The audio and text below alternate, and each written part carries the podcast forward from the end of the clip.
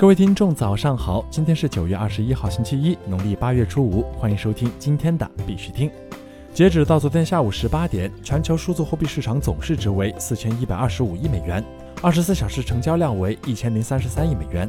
比特币报一万零九百六十三美元，较前一天涨幅为百分之零点二七。以太坊报三百八十美元，较前一天涨幅为百分之零点一九。昨天的恐慌与贪婪指数为五十二，前天为四十八，等级为平稳。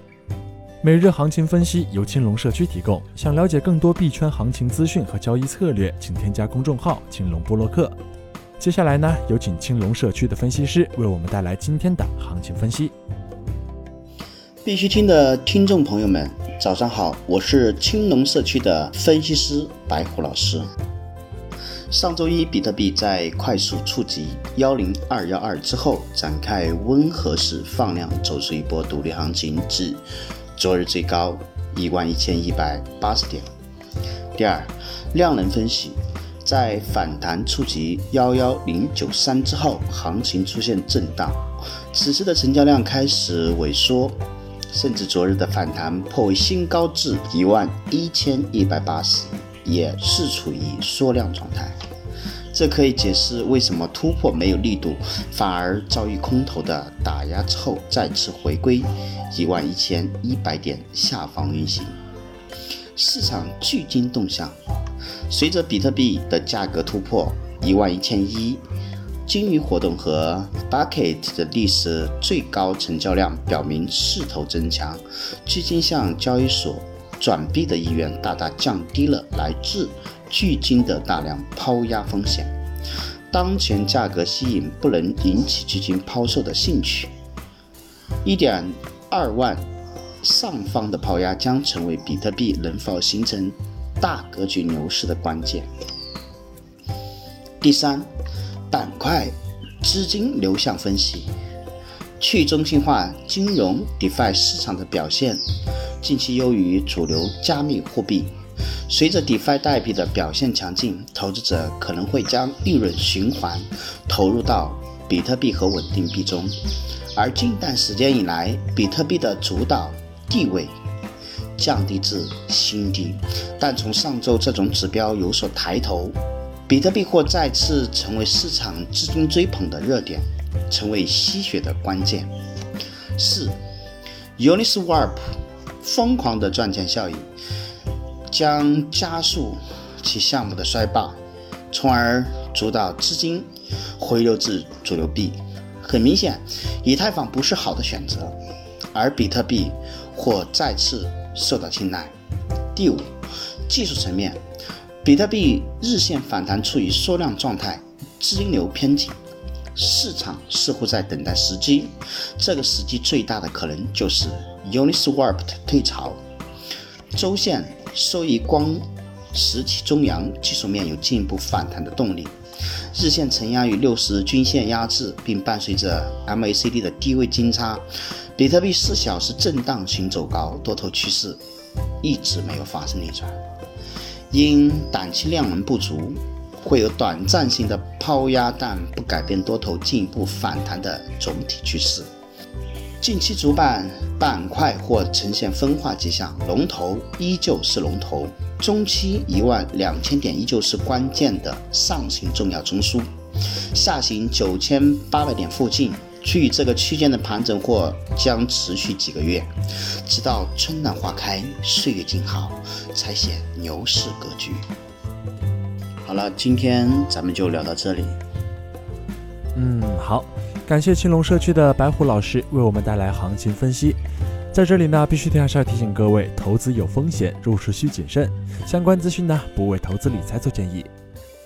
以下是新闻播报。今日头条：北京发布金科新区三年行动计划，促进区块链等技术应用。九月十九号，北京加快推进国家级金科新区建设三年行动计划在中关村论坛金融科技平行论坛上正式发布。在计划里提到，将全方位塑造智慧品质空间，统筹优化金融科技空间布局，加快智慧街区和智慧楼宇建设，促进五 G、区块链、生物识别等技术应用，建设金融科技加智慧城市，提升城市精细化管理和高质量发展水平。安徽铜陵有色将与阿里云等合作开展区块链溯源与供应链金融领域应用。据澎湃新闻消息，九月十七号，安徽国企铜陵有色金属集团旗下上市公司铜陵有色与阿里云等四方签订框架合作协议，拟以共同推进铜陵有色在产品溯源、供应链金融等方面的数字化转型为目标，开展具体合作。其中，在区块链的应用方面，四方将成立项目联合团队，利用区块链技术在溯源领域的应用，实现产品在生产、加工、运输、流通、销售等环节的全面追溯；利用区块链技术在供应链金融领域的应用，解决产业链上下游的授信融资困境。国际新闻：川渝高院将共同利用区块链等技术，深度与诉讼服务进行融合。据新华网消息。近日，四川省高级人民法院和重庆市高级人民法院采用远程音视频联调方式签署成渝地区双城经济圈跨域诉讼服务合作协议。根据协议内容，两地法院将共同拓展人工智能、大数据、区块链等新兴技术与诉讼服务的深度融合，建立智慧服务共建共享机制。四川省高级人民法院副院长张能表示，本次云签约所采用的区块链存证技术，尤其是音视频存证、电子协议存证，是未来川渝两地跨域诉讼服务合作的一次技术性试水。他表示，未来在川渝地区一系列跨域诉讼服务合作的开展，都将以此技术为支撑，循序展开。新型区块链底层平台技术白皮书发布。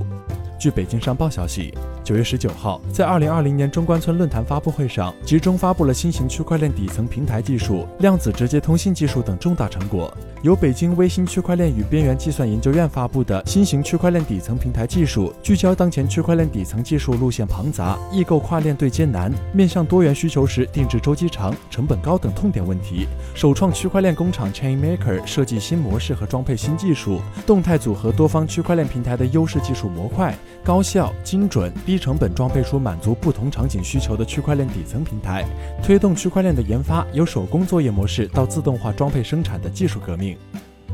央行主管媒体刊文称，中国法定数字货币具体落地条件。中国人民银行主管金融杂志《中国金融》第十七期发表文章《中国法定数字货币发展新机遇》称，中国人民银行二零一四年就开始了对法定数字货币的研究。二零一七年一月，中国人民银行数字货币研究所正式成立。截至二零二零年四月，已为数字货币及其相关内容提交二十二件、六十五件、四十三件专利申请，涵盖数字货币的发行、流通、应用的全流程，形成了完整的产业链，已完成技术储备，具备了落地条件。有报告表示，二零二零年区块链相关专利数量飙升，阿里巴巴居首。k i s p a t o n 团队的一项研究显示，阿里巴巴集团是二零二零年最大的区块链专利持有者，其专利数量是 IBM 的十倍。紧随其后的是金融机构 BOA，再之后是 IBM、万事达卡、N-Chain 和沃尔玛。报告指出，区块链专利在今年猛增，到二零二零年迄今为止，相关专利发布量超过二零一九年全年。Case Patent 研究员 Grasser 博士指出，纯区块链公司往往没有申请专利，只有财富五百强企业才申请。值得注意的是，CSW 所在的 N-Chain 是唯一一家纯区块链公司。Case Patent 强调，N-Chain 的专利声明是基于其新闻稿中所发布的信息，但可能包括许多尚未公布的专利。另外，他们可能将在多个国家提交的国际申请作为单独的专利申请进行计算。需要指出的是，Grasser 的名单似乎并不完整，因为没有包括像 ReChain、微众银行和腾讯等公司。China Daily 点 com 显示，IBM 拥有二百四十项区块链专利，ReChain 二百七十九项，微众银行二百八十二项，N-Chain 四百零二项。此外，据统计，腾讯迄今为止已经有七百二十四项相关专利，阿里巴巴仍以一千五百零五项专利居首位。国际新闻。菲律宾央行行长表示，数字货币背后的技术可以改善金融服务的可及性。据彭博社消息，菲律宾央行行长 Benjamin 表示，数字货币背后的技术可以改善金融服务的可及性，因此该机构正在继续研究发行自己的数字货币的可行性。他还指出，菲律宾对央行数字货币的研究内容包括对价格稳定和法律障碍等问题的全面讨论。此外，央行还将评估对现有国内数字代币市场和更广泛金融体系的影响。阿布哈兹总统取消该国对加密货币相关活动的禁令。据 Cointelegraph 九月十九号消息，阿布哈兹共和国总统阿斯兰取消了该国对加密货币相关活动的禁令。阿斯兰周四表示，其政府计划引入最佳机制来监管加密货币开采，而不是维持国家目前对区块链相关活动的禁令。他表示，该国不会禁止挖矿，会适当的对其进行监管，这也是解决能源问题的第一步。Tether CTO 表示，比特币开发者聚焦于纯技术，故相较于以太坊开发者更值得被赞助。九月十九号，The Block 研究总监 Larry 在推特上表示，什么时候交易所基金可以像赞助比特币开发者那样直接赞助以太坊核心开发者？Tether 首席技术官 Paulo 回复称，作为一名比特币相关项目的赞助者，我经常会讨论这个问题。和我交谈过的大多数人都觉得，以太坊的发展以前是由 ICO 推动的，现在则是 DeFi 等。相反，比特币开发者专注于纯技术，因此它值得被直接赞助。外媒表示，美国国税局或向申领 UNI 空投的美国用户征所得税。海外加密货币媒体 Crypto Briefing 报道称，申领 Uniswap 的 UNI 代币的美国用户必须就获得免费空投代币收入缴纳所得税。美国用户可能平均需要从空投收益中向美国国税局支付两百至三百美元所得税，具体取决于用户所获取的代币数量。如果以三美元的代币价格计算，Uniswap 本次空投可能为用户带来四点五亿美元免费资金。如果每个接受者都居住在美国，那么如果按照百分之二十四的平均所得税税率计算，美国国税局最高可能会收取总计一点零八亿美元的税金。不过，美国所得税的百分比是根据个人总收入计算得出的，适用的税率从百分之十到百分之三十七不等。这意味着，从 Uniswap 申领的 UNI 代币对应的法定货币金额将决定会被收取多少税金。